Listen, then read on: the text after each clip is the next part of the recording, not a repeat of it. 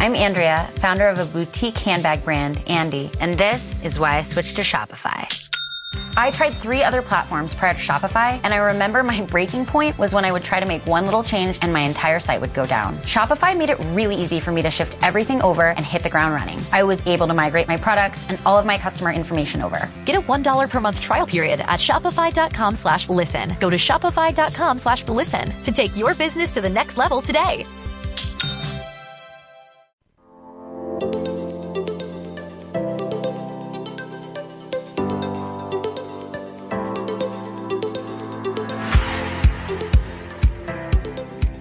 La bienvenida a Radio Woman Leader, la radio de las mujeres que lideran el cambio. Para saber más sobre Woman Leader, entra a nuestra web www.womanleader.org o búscanos en redes sociales.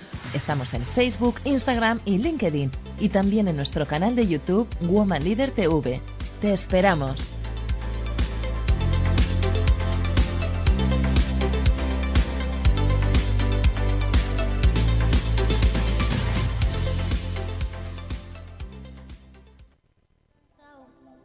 La toalla se va quitando poco a poco de la araña. No ha dormido esta noche, pero no está cansada. No miró ningún espejo, pero se siente todo guapa hoy. Ella se ha puesto color en las pestañas, hoy le gusta su sonrisa. No se siente una extraña, hoy sueña lo que quiere, sin preocuparse por nada. Hoy es una mujer que se da cuenta de su alma.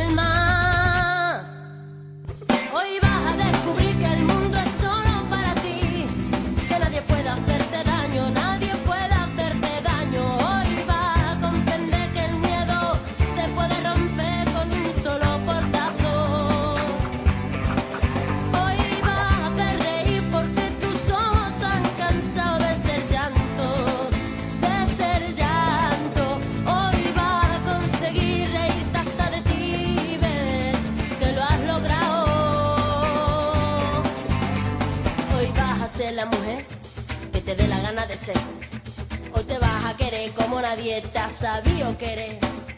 Hoy vas a mirar para adelante que para atrás. Muy buenas tardes, pues ya estamos por aquí de nuevo como todos los jueves, ya sabéis que hacemos nuestro especial de mujeres líderes, Woman Leader. Y bueno, a mí me gustaría recordaros que si queréis venir al programa nos podéis mandar un email a programas arroba womanleader.org. tenemos el lujazo de tener a Beatriz Arias de Nokia. Ha ejercido durante mucho tiempo el coaching organizacional. Ella es speaker y ahora como directora de operaciones de Nokia se dedica, además de a la planificación comercial o a la implementación de gestión de cambios, a inspirar. En, en muchas áreas, ¿no, Beatriz? Así es. Muchísimas gracias eh, por invitarme de nuevo a tu programa, Gracia. Es un lujo para mí poder contar con este altavoz. Efectivamente, para mí lo más importante, en- sobre todo en estos momentos en los que lo hemos pasado tan, tan mal, es volver a reconstruir a las personas y cuando volvemos a nuestro entorno profesional, que seamos capaces de volver incluso más empoderados. Qué importante eso y yo creo que además para todo el mundo. Y hay un tema del que tú eres súper experta que no solamente porque te has documentado mucho, sino que además estás, me han dicho que estás escribiendo un libro sobre, sobre el tema y, y estás Sí. dando muchas conferencias, muchos eventos relacionados, que es el tema del síndrome del impostor, ¿no? Cuéntanos un poco. Pues así es, el bueno, síndrome del impostor. Realmente incluso empiezo el libro diciendo, no me gusta el concepto o el término síndrome. Eh, me suena a una, especie de condena a una patología, como si no fuéramos capaces de superarla eh, o supusiera una barrera tal que fuera muy difícil superarla y nada más lejos de la realidad. Para mí es más bien un sentimiento, sentimiento de la impostora o del impostor. Y, eh, y es un sentimiento que en realidad consiste en esto precisamente, ¿no? en no sentirse merecedor del éxito que uno cosecha no sentirse con todo el mérito o el crédito de eh, estar en un determinado grupo, en un determinado estatus, en un, eh, conseguir determinados eh, logros, incluso a nivel colectivo. ¿no? Esa típica frase de muchos, cuando somos managers, de, bueno, en realidad el, mérito es de mi equipo. ¿no? Bueno, pues ahí. O he tenido mucha suerte, ¿no? o he tenido mucha suerte, solamente estaba en el lugar adecuado y tuve suerte, en el momento adecuado, y no ser capaz de tener este. Em, conciencia de que tengo parte de ese mérito. ¿no? En realidad esto es un sentimiento que cualquier ser humano podemos tener en cualquier momento de nuestra vida, incluso en más de un momento de nuestra vida, cualquier persona. El problema empieza cuando es algo recurrente, cuando este sentimiento es recurrente. Entonces es cuando hay que ver qué hay detrás de eso, qué hay ahí, qué creencias estoy teniendo que me pueden estar limitando, qué comportamientos puedo estar teniendo al hilo de esas creencias y que al final me siguen limitando y voy retroalimentando esa sensación, ese sentimiento de impostura. ¿no? Y para mí la pregunta fundamental, además de estas dos, es qué o quién o quiénes pueden estar alimentando esas creencias limitantes. No todo está en mi cabeza. Sí, porque muchas veces, o sea, puede que sean cosas que están en mi cabeza, de creencias, de formación, de cómo, bueno, cómo he vivido, ¿no? Cómo, cómo me han criado en familia y demás, pero también el entorno eh, puede hacer que esto sea así. A lo mejor el, el nivel de competitividad o la forma en que existe esa competencia, ¿no? También. Absolutamente. Por eso es importante tener en cuenta bueno, las, la conciencia grupal, al final, las reglas del juego en un determinado grupo, sea en un entorno académico, sea en un entorno profesional, saber cuáles son y aprender para jugarlas. ¿no? El problema de todo esto viene cuando hay unos sesgos inconscientes, que es donde es muy importante poner ese foco, y son precisamente algo que todos tenemos y que podemos, sin querer, involuntariamente, estar utilizando de manera que alimenta ese sentimiento de impostor en el otro. ¿no? De hecho, podemos estar haciéndolo sin darnos cuenta. Ejemplos muy cotidianos, como si tú y yo nos acabamos de conocer, Gracia, y te pregunto de dónde eres, y tú me dices, pues soy de Andalucía.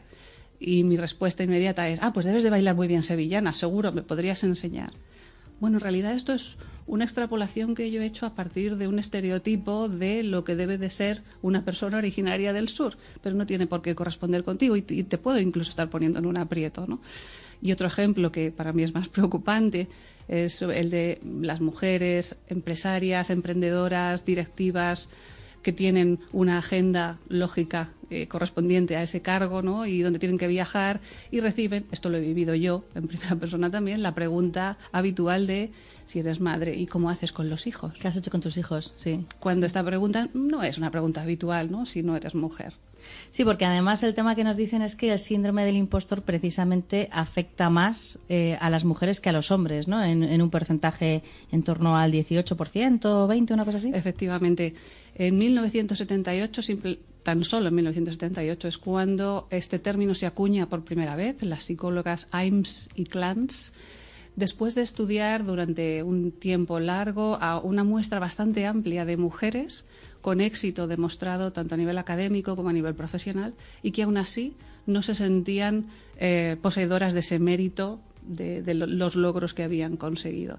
Efectivamente, es algo que afecta principalmente a minorías y cualquiera en un momento dado nos podemos sentir en una situación particular como una minoría o el único que o la única que, desde el estudiante que se siente sin experiencia suficiente cuando acaba de conseguir su primer empleo frente al resto de compañeros, a eh, momentos en los que accedemos a cargos de más responsabilidad y pensamos que no estamos todavía preparados o preparadas para eh, para desempeñarlo al mismo nivel que el resto. ¿no?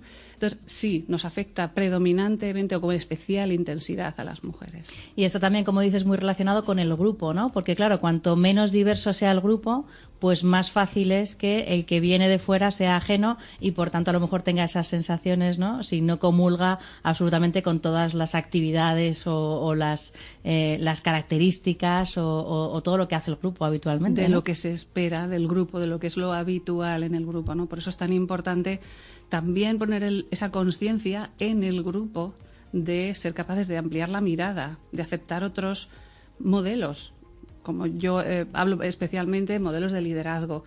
Bueno, pues venimos con una carga histórica de una determinada manera de liderar por motivos que ahora no voy a, no voy a entrar nos quedaríamos sin tiempo.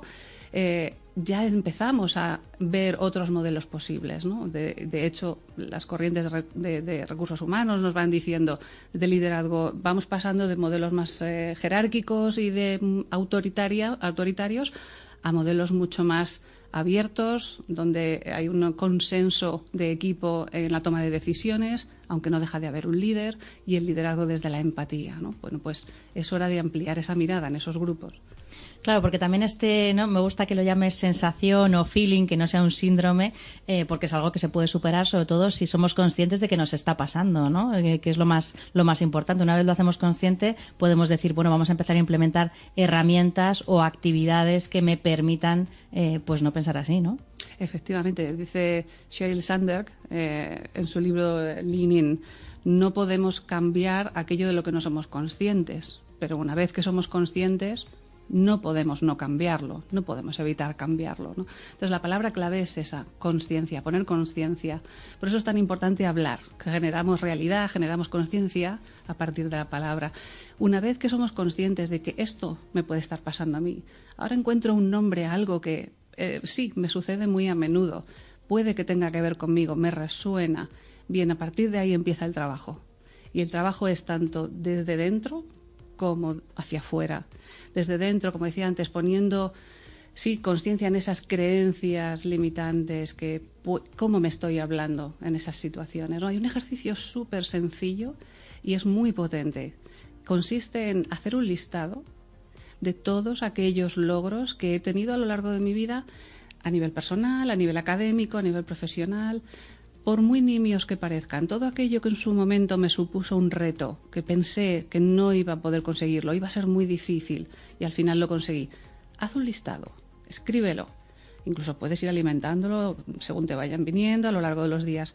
Cuando tengas una lista más o menos larga, vamos a poner 15, 20 ítems, léela. Solo los logros, no el por qué, con quién, no, solo el hecho. Como diría el detective, only facts y a partir de ahí, una vez que leas esa lista, me dices qué tal se siente. Ese es el ejercicio interno que se puede hacer y es, como digo, muy potente. Y a nivel externo, darme cuenta de que esos sesgos inconscientes están ahí, siguen ahí, son, son formas en las que las tribus nos hemos venido relacionando unas con otras y nos han servido para llegar hasta aquí. No significa que estén mal porque me hacen sentir mal, sino que existen y tengo que saber cómo manejarlos para que no solo no me perjudiquen, sino poder incluso convertir esta alarma que me surge cuando tengo este sentimiento de impostor o de impostora como un aliado. Y yo te quería preguntar, porque eh, está relacionado un poco el tener esa sensación, entiendo que también eh, funcionamos de forma, de forma diferente y estamos mostrándonos de manera diferente. ¿Qué ocurre cuando estamos en entornos que son más agresivos, en los que nos sentimos peor, nos hacemos más pequeños, más pequeñas, o a lo mejor estamos en un entorno que culturalmente no es el nuestro y, nos, nos, resulta mucho más difícil ¿no? conectar con las personas que están en ese, en ese momento? ¿Cuánto hay de interno y cuánto de externo en, todo esto, porque es muy difícil ¿no? el, el devaluar, porque puede ser que a lo mejor no esté en el sitio adecuado y a lo mejor al hacerlo consciente me doy cuenta de que es que aquí estoy pegando mm, eh, martillazos ¿no? sobre, sobre una chapa que no, que no se mueve o a lo mejor yo estoy reaccionando de una forma que, que no me hace evolucionar. Pues es una pregunta muy buena. En realidad siempre se dan los dos a la vez eh, hay una ley del espejo que llaman, en la que lo que veo fuera en realidad no es sino una proyección también de cómo yo lo veo dentro, cómo me siento por dentro. Si yo me siento inseguro o insegura de mí mismo, si no estoy convencido o convencida de tener todo el crédito del mundo para estar en esa mesa de decisión, por ejemplo, con el resto, perdón, eh, al final es una imagen que voy a proyectar y a partir de ahí se van a relacionar conmigo. Entonces, en, realidad, el trabajo es un círculo vicioso. Por eso yo abogo en mi libro por empieza por romper las barreras internas, empieza por romper ese círculo vicioso desde dentro. Sí, porque son las únicas que podemos romper nosotros directamente, ¿no? Nosotras tenemos más capacidad de control sobre ellas, ¿no? Pero es curioso cómo a partir de ahí, en el momento que yo me coloco en el sitio donde en realidad me corresponde estar, que es con pleno derecho a estar donde estoy después de los logros que he conseguido y a tener esa credibilidad de esos logros, el resto cambia. Cuando yo me coloco, el resto se coloca. Claro, porque también mi actitud es, es, completamente diferente. Hay una cosa que yo siempre la menciono y de verdad que yo creo que le deben sonar muchísimo los oídos a la profesora Irene Comey, que nos habló de un estudio que, que hacía ella y que decía con respecto al tema de las mujeres, eh, que ella lo llamaba... Eh, perspectiva de brillar o algo así, ¿no? Que decía, es que hay algunos, hay algunos entornos, eh, como por ejemplo el entorno financiero o el entorno tecnológico de alto eh, desarrollo y demás, que las mujeres, por tradición, por, por, todas estas cosas que estás comentando, ya no solamente es una cuestión de que te sientas pequeña, grande, que veas que no puedes desarrollarte ahí, sino que no tienes perspectivas de brillar en ese entorno, porque a lo mejor ves que tiene una forma de, de, competencia que no va contigo, o porque tiene, o sea, no te, no te encuentras identificada con ese grupo o con esa tarea o con esa área y por tanto dices, bueno, pues no, esto no va conmigo, esto no, me, no me interesa, entonces deja de interesarte por esa, esa perspectiva de decir, aquí no, no voy a brillar. Eh, Me parece un, concepto muy interesante. Es, es como el cerrar la puerta antes de cerrar la puerta. Es decir, es como me voy antes de haberme ido, ¿no? Que es eh, un, un, ejemplo, un símil que pone eh, también Sheryl Sandberg en su, en su libro que me, me llamó poderosamente la atención. Si ya renuncio antes de que esté fuera, en realidad yo soy la que me estoy autoexcluyendo. Claro. Y es obvio, eh, supone un coste. El, el, seguir ahí y el ser capaz de brillar en un entorno competitivo donde las reglas de competencia no van conmigo, supone un coste extra, un esfuerzo extra para hacer valer mis reglas. Mi manera de brillar puede ser tan válida como la del otro y la del otro, ¿no? por, por ejemplo, ella, ella nos decía que en entornos académicos que la fórmula para subir es muy es más equitativa, se cuida, o sea, tiene, tiene menos componente personal que en otros entornos, las mujeres tenían una tendencia a decir, aquí me siento cómoda porque sé que me lo voy a currar eh, y, me van a valorar por, porque, porque la forma de competir era como más, más equilibrada, ¿no? Entonces, a, lo mejor hay otras que hay muchos otros parámetros que tú no tienes en cuenta o directamente no, no vas a poder eh, llegar a ellos y ya te autoexcluyes, ¿no? Efectivamente. Es cierto, las mujeres en general, y de nuevo no está bien estereotipar, pero tendemos a eh, desempeñar un liderazgo más eh, empático en el sentido de, desde el consenso, de hacer que las relaciones funcionen, ¿no? Eh, las personas encuentren bien, no competencia, sino, o no competencia desde luego dañina ¿no? o negativa, sino constructiva. Claro, cuando estas reglas no están tan presentes, no nos sentimos tan identificadas. Bueno, pues ese es el esfuerzo que nosotras tenemos que hacer también, darnos cuenta de que tiene que haber un espacio para ellas y bueno, pues luego hay también diferentes recursos de los que tirar dependiendo de la organización en la que estemos, ¿no? de, la posición en la que estemos también. No obstante, este es un síndrome, es una sensación, es un feeling que tiene mucha gente, hombres y mujeres, en diferentes áreas y diferentes sectores. ¿Cómo de importante es mm, un poco mostrar que esto existe y que, bueno, que no pasa nada, que se puede solucionar, que se puede evolucionar? Cómo de importante es precisamente el, el, divulgar todo esto para que la gente se dé cuenta de que a lo mejor lo tiene, que diga, bueno, está relacionado con el perfeccionismo, está relacionado con. porque normalmente además es suele ser, ser darse en personas que tienen un alto nivel de, de, operatividad, que son personas inteligentes, que son personas eh, que tienen formación, es decir, que no es que digas que no es verdad, que no es un impostor, autoexigencia. ¿no? Sí, sí, sí. De hecho, sí, suele suceder que de nuevo se muerde, es un pez que se muerde la cola, ¿no? Si no me siento suficientemente eh, acreditado o acreditada para estar ahí o para el logro que acabo de conseguir, en realidad no es cosa mía, ha sido el equipo, como decía antes, o me han ayudado, o mis jefes me hicieron el favor. Bueno, si no me siento así, ¿qué hago para intentar compensar esto? Trabajar muchísimo más, echar el 200, el 300%, es una manera de autoconvencerme a través del sobreesfuerzo de que en realidad sí merezco estar ahí. Cuando si lo miramos en perspectiva, en realidad el crédito, el mérito y el crédito ya lo tenía. O sea, no, no tengo que ser algo que ya soy, no tengo que demostrar que soy algo que ya soy. Entonces sí, eh, eso suele llevar a un perfeccionismo y a una autoexigencia que resultan agotadores. Puede generar un estrés brutal, además. Brutal. Y la consecuencia de esto es nefasta porque acabo con un burnout, un, o sea, estoy tan quemado, tan quemada, estoy agotado que acabo por tener una visión de nuevo negativa, es que se retroalimenta, eh, no, no va en la dirección correcta. O sea, que hay que decir porque yo lo valgo. Exacto. Y ya está. Hay que, hay que creérselo. Muchas otras cosas más, pero hay que creérselo, ¿no? Y, Para empezar. creerse- y ese creérselo hay que entrenarlo, hay que practicarlo. No es solamente una cuestión de decirlo, sino es algo que hay que integrar. Es un ejercicio que hay que hacer para ser capaz de evolucionar. Y en esto ganamos todos. Un poco atendiendo a la pregunta que me hacías antes. ¿Por qué es tan importante? Bueno, igual que es importante la diversidad. Estamos hablando ahora mucho de que la diversidad ya no es una cuestión ética, ya no es una cuestión de buenas formas o de un, eh, como dicen en, en inglés, nice to have. No, es que ya se ha visto que es una razón de negocio. Es una, la falta de diversidad es una pérdida de valor en los negocios y en las compañías. Por lo tanto, nos interesa a todos ser capaces de crecer en este aspecto. Y sí que debemos tener precisamente empresas más diversas y que sean más operativas y sobre todo que además puedan dar diferentes visiones a los mercados porque es que los mercados son diversos. Las personas que están en los mercados son muy diversas. Eh, tenemos que intentar crear equipos y crear entornos en los que bueno pues todo esto no, no ocurra y, y surjan las ideas y la, y la colaboración de una forma más normal, ¿no?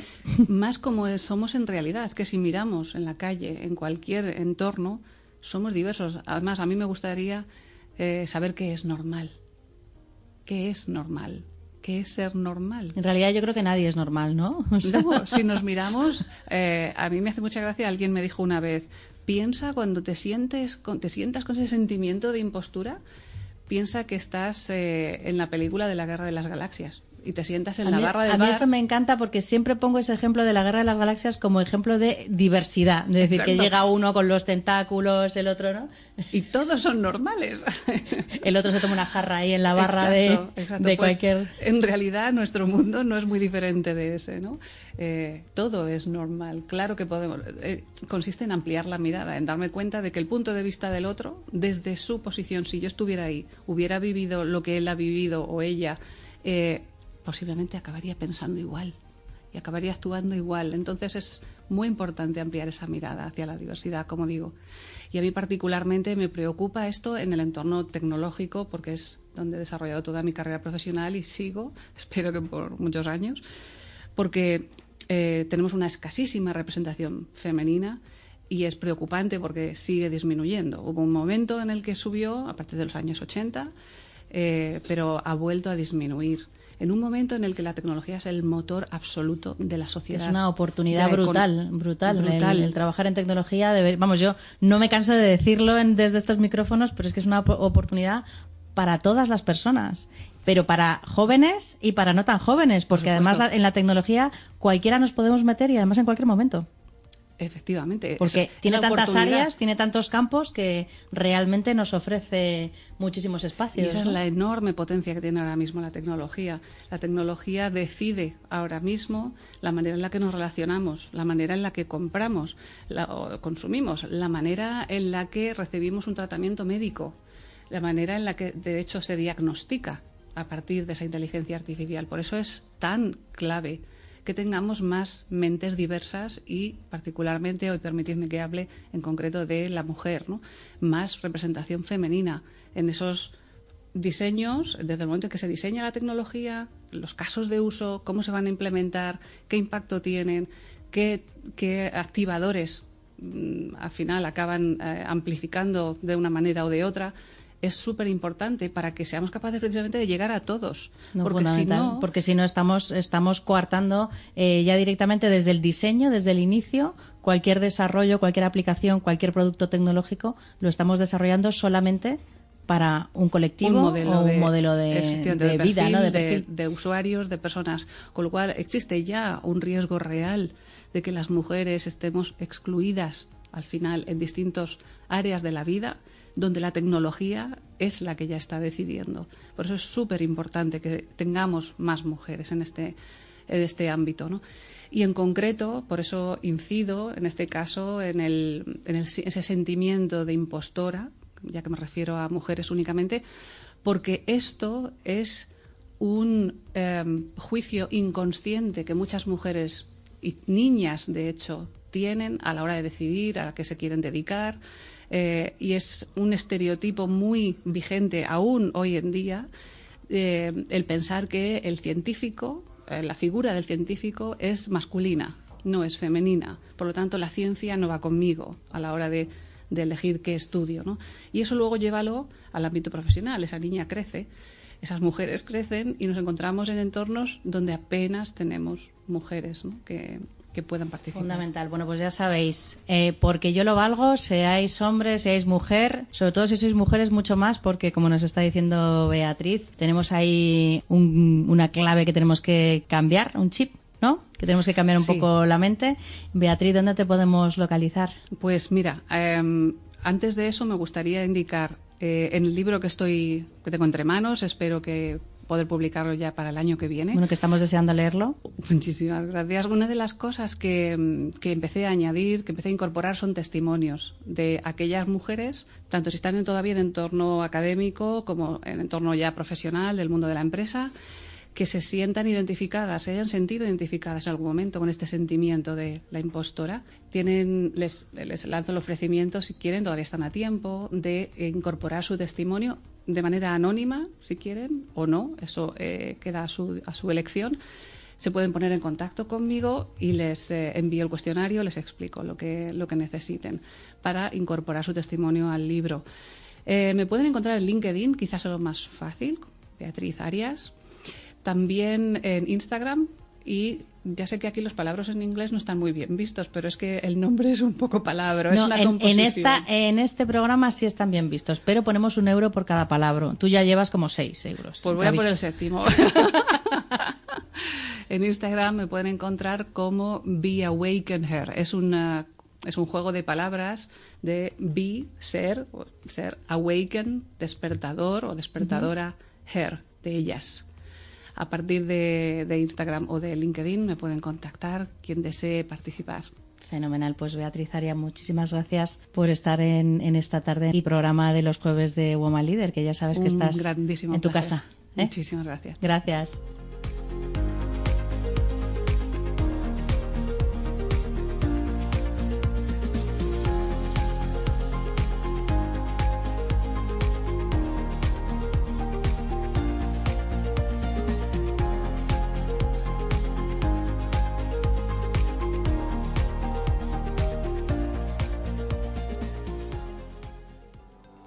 Y bueno, hoy vamos a tener por aquí a una super crack que es nuestra querida compañera. Muy buenas tardes, Gema Serrano, ¿qué tal estás? Muy buenas tardes. Si ya me presentas como una super crack, ya no sé qué voy a tener que hacer el pino, ¿no? Claro, ¿cómo quieres que te presente? Hombre, como una compañera normalita que está aquí de 9 a 10 de la noche. Si quieres hacer el pino, lo puedes hacer. No, porque te hago una foto y la ponemos en redes sociales. ya no te ven, pero bueno, luego la ponemos en las redes. Claro. Y, que se vea cómo haces el. Pero yo creo que a todos tus oyentes lo que tienes que decirles es que para el año 2022 estás preparando un montón de cosas nuevas que les van a fascinar. Sobre todo para los que nos están escuchando a través de, de la radio pero del móvil, del móvil o de, o de cosas que sean como el ordenador. Estamos preparando un montón de cosas nuevas, vamos a preparar muchísimos programas de radio otra vez, pero vamos a preparar muchos eventos, muchas Ahora, que actividades. Te voy a decir una cosa, yo me he metido en libertadfm.es y he visto todos tus programas. ¿Tú qué pasa? ¿Que tienes aquí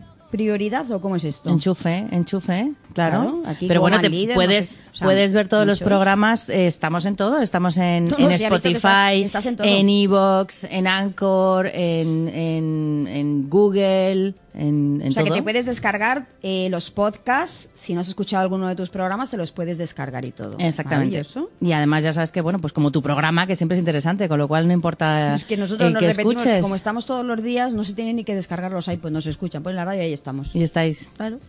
Bueno, cuéntanos un poco, porque vais a empezar. Nosotras estamos ya organizando cosas, tanto de Woman Leader como de Empresa 360, que vamos a arrancar el año con muchas actividades y muchos eventos, porque ya la verdad que teníamos muchas ganas de volver a, la vida real, ¿no? Que estábamos un poco fritos a lo tangible. del mundo digital, sí. Como me decía el otro día una, una invitada, decía, estoy encantada de verte en 3D. Y yo me quedé un poco así, dice, sí, hombre, en tres dimensiones, que Ah. siempre te veo en la pantalla. Digo, claro, es verdad, ¿sabes? Porque como, como hacemos muchos, muchos Zoom y muchos Teams y muchos tal, digo, claro, me ves en dos dimensiones, me ves plana. Pues es que tú, es que es lo que tiene, hija, es que eres tan grandiosa que hay que verte en 3D. En 3D mejor, ¿no? Claro, es Claro. Lo, lo mejor, lo prioritario. Bueno, Gema Serrano, como ya todo el que nos está escuchando sabe que es la directora, presentadora y productora del Y programa y todo lo que termine en hora de la hora, productora del programa Caliente y Frío, que es todos los días en esta cadena en Libertad FM. De 9 a 10 de la noche. Ahí estamos todos los días. La verdad es que Álvaro Luis y yo estamos de 9 a 10 de la noche, de lunes a jueves.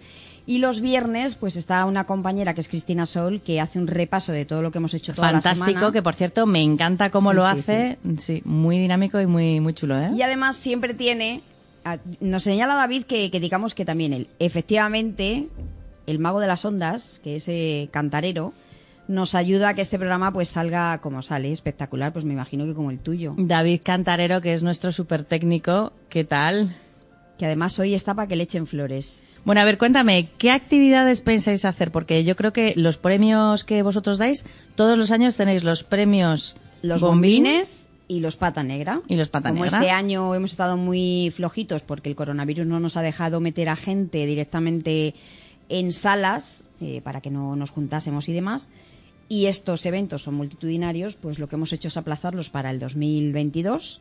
Quiero decir que tú también vas a estar porque evidentemente tú ya estás en todas las movidas. Yo estoy apuntadísima, ¿no? Tú- tú eres Ahí- de- Yo estoy en la primera de la lista, Gema, La primera no lo sé, pero No, no, apúntame. de la segunda no pasas. del jamón. O sea, eso es lo que hay. Y el evento es maravilloso porque en verdad tenemos unos artistas y unos invitados y unos padrinos maravillosos que siempre colaboran con nosotros y sobre todo un jamón que en ningún evento se da un premio que sea tangible y de podértelo llevar con ganas. Bueno, pues aquí sí, porque tenemos un jamón ibérico de, de Vejer que es maravilloso y que yo estoy encantadísima y que ¿por qué no lo han hecho antes?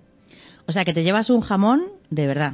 Sí, llevas una pata negra, como se suele decir, una pata negra. Bueno, qué maravilla, ¿no? Hombre, claro. Te llevas el dibujito este, bueno, te llevas la estatuilla de la pata negra, pero además... De recuerdo, que es, Claro. es importante el Claro, recuerdo, hombre, pero llevarte el jamón de Sí. pata negra rico, rico. Esto es como hace Nadal que se muerde aquí la, la copa o la medallita cuando... cuando... Pues tú muerdes el jamón Igual. cuando te dan un, un Nada más pata que negra. morder el jamón es maravilloso porque el jamón ibérico, pues imagínate. Oye, ¿sabes? pero escúchame, para llevarte el jamón también hay que saber cortarlo, ¿eh? Porque un pata negra además hay que cortarlo bien para que salga finito, que luego se haces el, el típico agujero que haces en los jamones. Tú no pasa nada. Si a mí me dan el jamón, tú vienes a mi casa y me lo cortas. Sin problema. nos Yo no sé cortar jamón, ¿eh? No tengo ni No, no idea. sé Como me está diciendo Pero conozco a, un, a, a una persona que es expertísimo y es ha ganado un montón de campeonatos de corte de jamón, que yo no sabía que había campeonatos, pero hay campeonatos de, de corte de Si el jamón jamón ibérico. está bueno y el cortador también...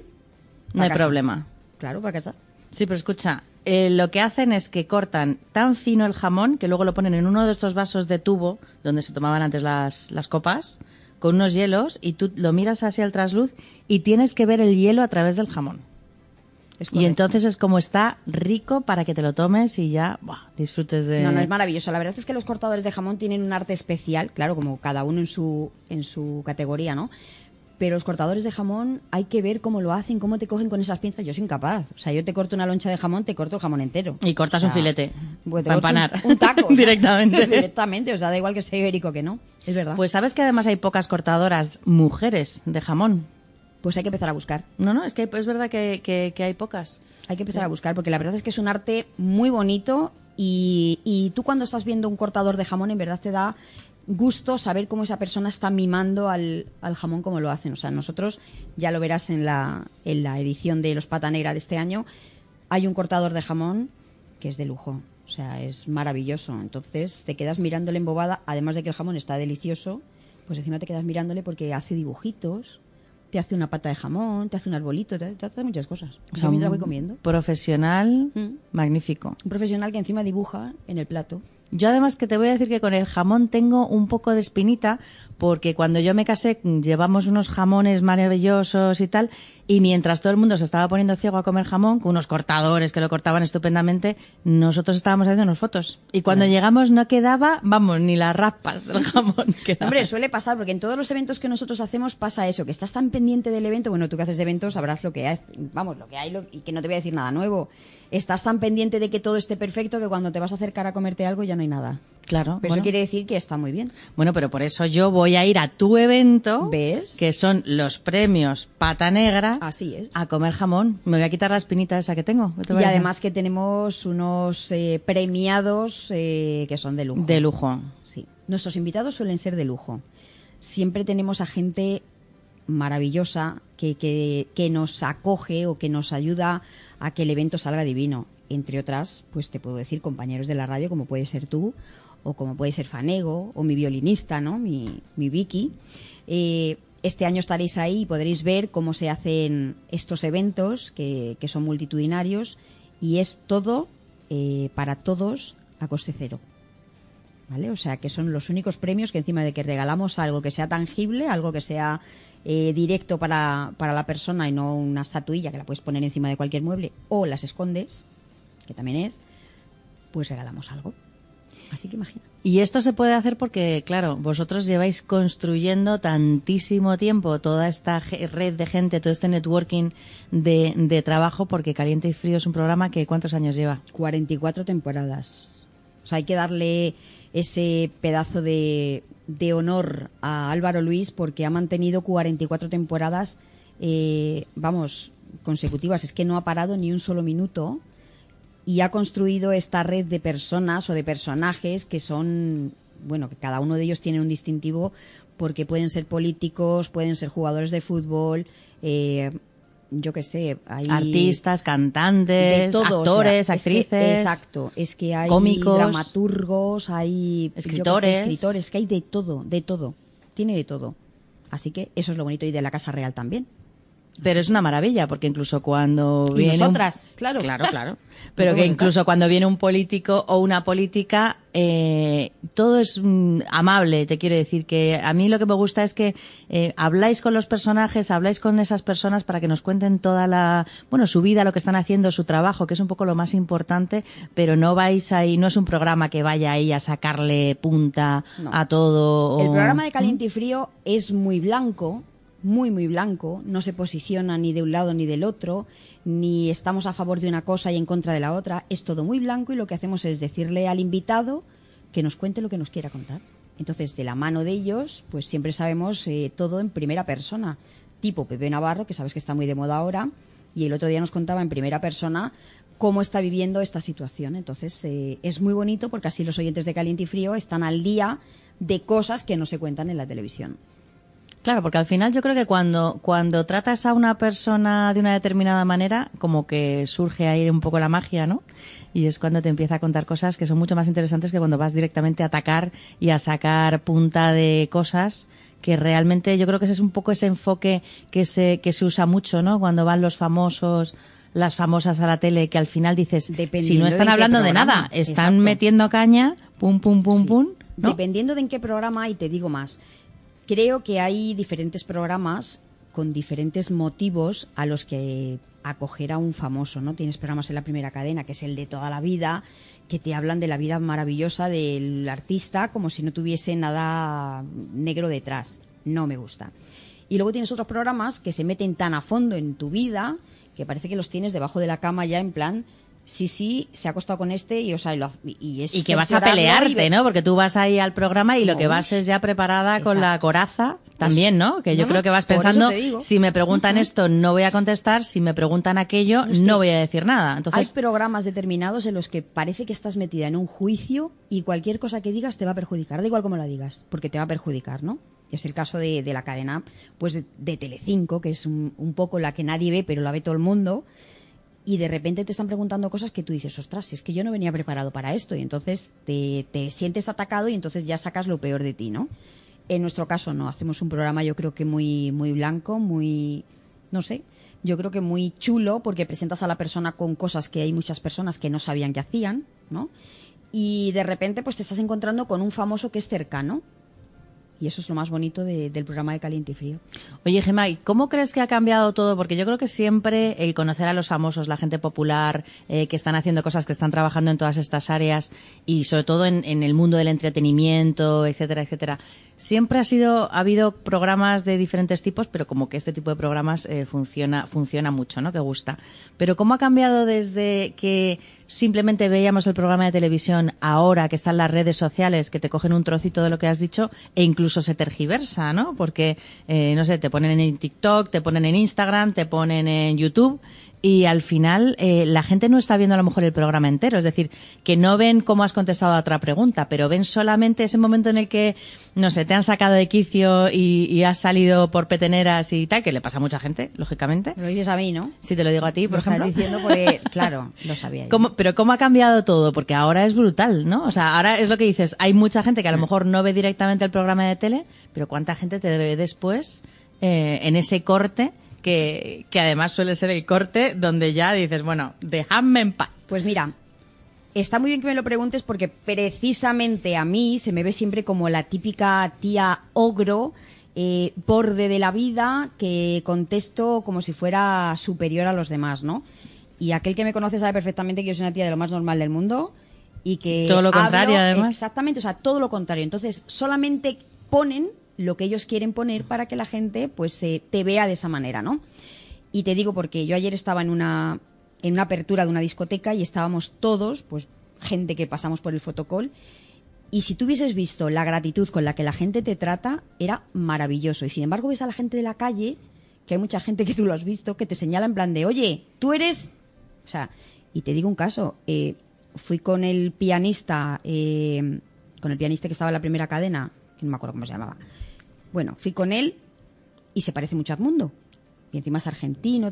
Bueno, bueno, bueno, una señora le pegaba con el paraguas. Pa, Oye, pa, no pa, me lo creo. ¿Qué hace? Te lo juro. ¿Qué haces con la Serrano otra vez dándole qué hacer a María Teresa? No sé cuál? Y yo decía, pero señora, que no es, que no eres tú, me lo vas a decir a mí que no eres tú. Y la otra señora que se está confundiendo, que eres tú. Y yo decía, pero señora, te lo digo en serio, o Madre sea, mía. Imagínate eh, cómo se sentía la señora que le pegaba inclusive con el paraguas diciéndole estaba con la Serrano. Y el señor era el pianista de la primera cadena, o sea, nada que ver con el mundo, pero se parecen un montón. Y la señora se quedó a gusto diciendo, ya verás, ya verás, sí, ya verás tú cuando te vea. Pues, señora, si es que no soy, ¿sabes? O sea, Pero ¿por, qué pasa eso? Que claro, cuando tú ves a una persona en, en, en la tele, en las redes y tal, te haces una idea de esa persona, pero es que en realidad normalmente es totalmente lo contrario, porque claro, pues si te llaman, y además es que a ti te llaman para meter caña, o sea, a ti te llaman específicamente para meter caña. Entonces, claro, Para contestar generalmente a, a las personas con las que no se atreve casi nadie, que son las campos. Entonces, las campos han sido siempre un gueto a no tocar, ¿vale? Eh, era las campos no hables porque aquí, uff, a mí me da igual. Yo tú cuando vas, cuando vas a este tipo de cosas vas a la guerra directamente. O sea, tú ya vas preparada sabiendo que te van a meter en mucha caña. Tienes que ir con una con un estado mental un poco diferente de, Bueno, yo de si sales de casa a com- hacer la compra, ¿no? No, no, siempre voy zen, porque en verdad te tiene que dar un poquito igual lo que piense todo el mundo, tú vas con tu verdad, y entonces te tiene que dar un poco igual lo que los demás piensen siempre y cuando lo puedas rebatir, ¿no? Que es una de las cosas, a mí, por ejemplo, estar manteniendo una conversación y que alguien te haga pues me parece una niñería que te mueres y entonces ya ahí pierdes toda la razón aunque la tengas, ¿no? O que te suban la voz, o...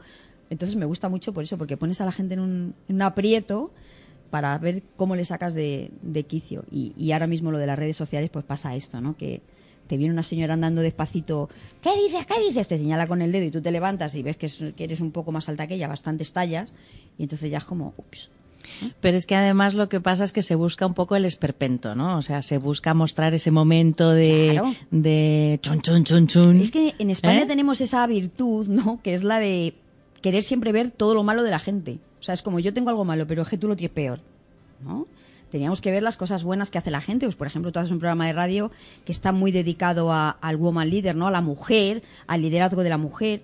Y sin embargo, eso no viene bien. Viene bien si tú insultaras a alguien, o te metieras con alguien, o fueses la querida de alguien, o, o estuvieras eh, muriéndote por la calle. Yo, yo creo que también se ha fomentado mucho últimamente la- lo que yo llamo la cultura del zasca, que es saber quién da el zasca más grande. Es ¿no? correcto, Es sí. así. Sí, Entonces, sí, sí. eh, claro, es, mm, pero claro, cuando tú estás dando zascas de un lado al otro, es muy difícil que exista comunicación y muy difícil que exista colaboración entre esos, esas personas Bueno. o esos grupos. Así es muy difícil personas- generar cosas conjuntamente. ¿eh? Hay gente que se expone directamente a eso porque eh, en concreto en este programa la gente se expone y está cobrando realmente para recibir esos zascas. Lo malo es cuando te los dan sin esperarlo y sin encima cobrar por ello, ¿vale? Que yo no soy partidaria de cobrar porque me den un zasca, no lo hago, ¿vale? Entonces, cuando te sales de ese círculo yo creo que como que te respetan más, pero ahora mismo cualquier persona de las que están en ese programa en Telecinco pues te pueden sacar, yo que sé, hasta que tuviste la regla con 10 años. ¿Sabes qué te digo? O sea,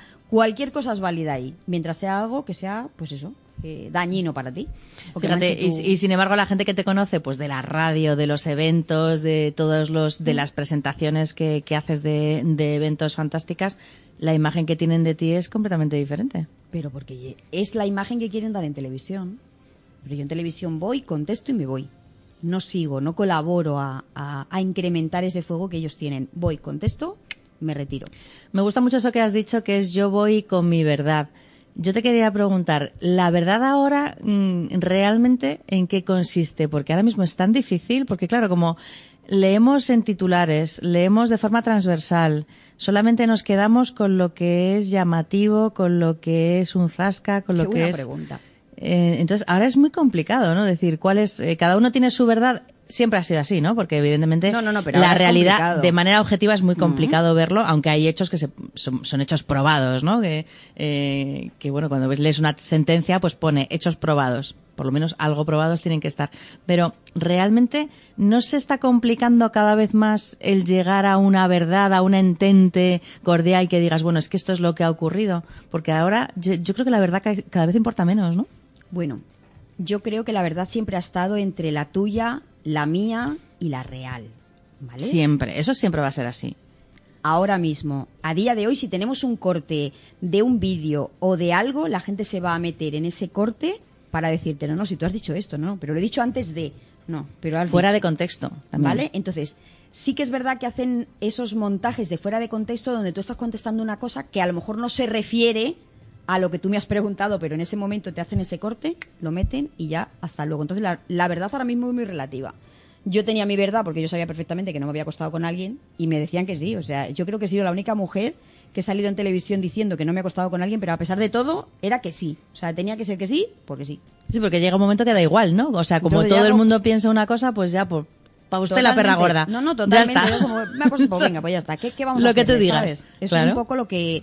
Por eso te digo que la verdad es como muy subjetiva, ¿no? Ya de- da igual, si la, la verdad la tenemos la persona que estaba ahí y yo. Y entonces, si él no lo dice, yo tampoco, lo que diga el resto puede ser verdad o no. Pero ahí es como todo el rato, venga, que sí, da igual. Aunque me eche un polígrafo, sigo siendo la querida del mundo. Da igual. ¿Que es que no? No pasa nada, pero es que sí. Bueno, Entonces, bueno pues es una experiencia lo de pasar por el polígrafo, Bueno, ¿no? sí, como tantas otras. eh, sobre todo lo de pasar por una televisión en la que te está señalando todo el mundo y lo que cuando estás tomándote un café va una señora y te dice, eres tú.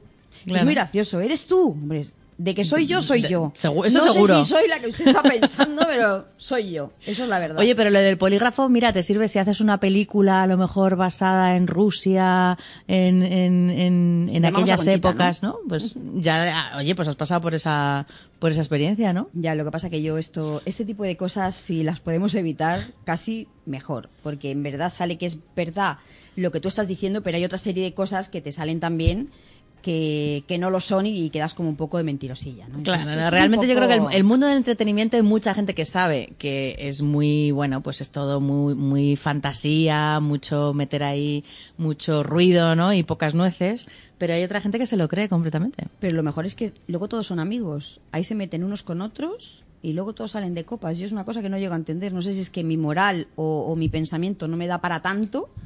Pero ahí la gente luego, ayer estaban todos de copas juntos, maravillosamente, y yo decía, madre mía, pero si se han puesto verde ayer.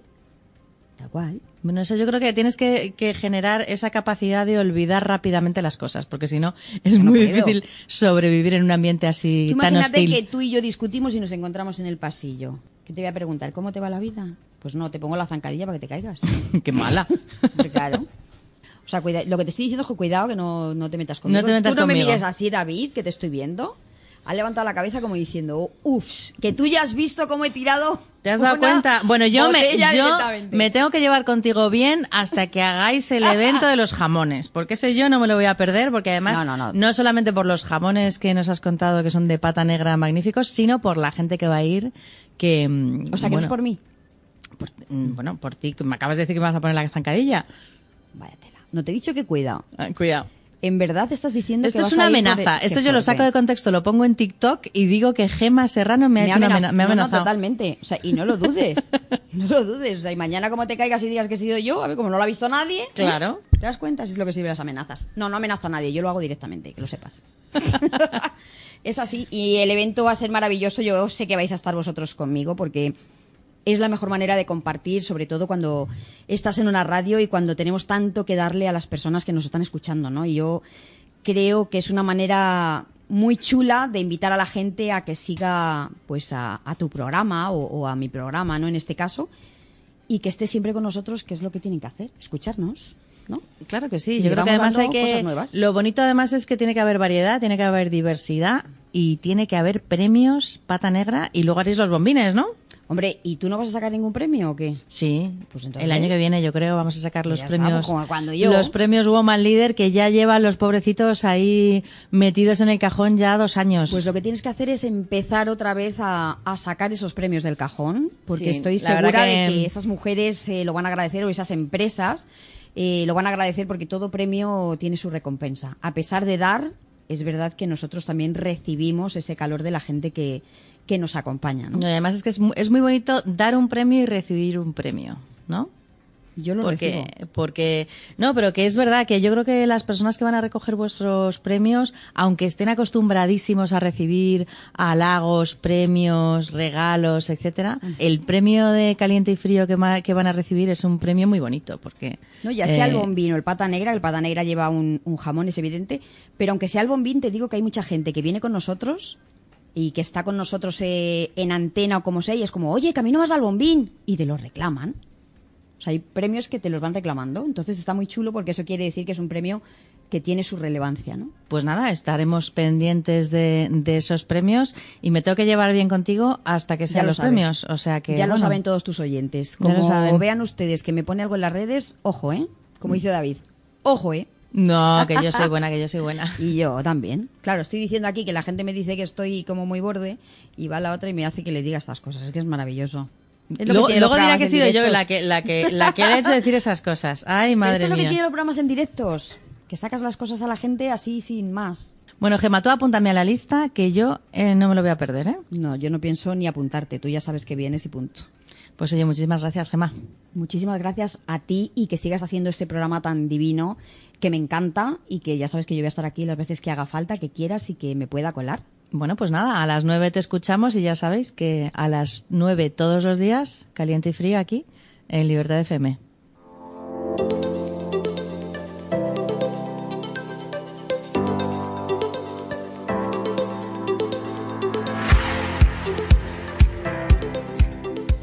¿Aún no eres socia de Woman Leader? Únete ya a la Organización Internacional para el Liderazgo y el Empoderamiento de la Mujer y accede a nuestro network de mujeres profesionales, directivas, empresarias y emprendedoras. Entra en www.womanleader.org y hazte socia. Te estamos esperando.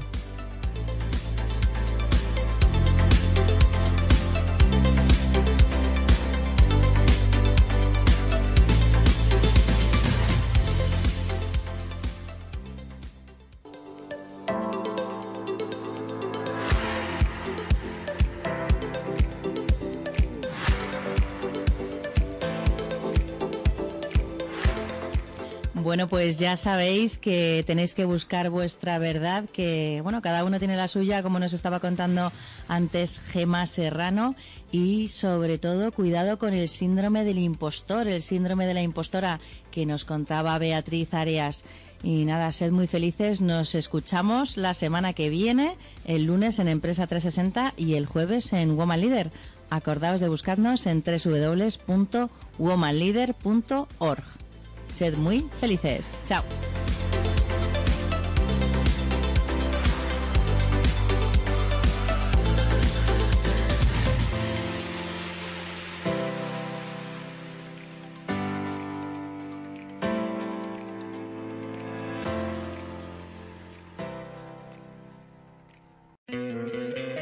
¿No te encantaría tener 100 dólares extra en tu bolsillo?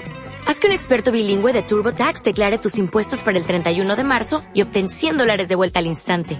Porque no importa cuáles hayan sido tus logros del año pasado, TurboTax hace que cuenten. Obtén 100 dólares de vuelta y tus impuestos con 100% de precisión. Solo con Intuit TurboTax. Debes declarar para el 31 de marzo. Crédito solo aplicable al costo de la presentación federal con TurboTax Full Service. Oferta sujeta a cambios o cancelación en cualquier momento.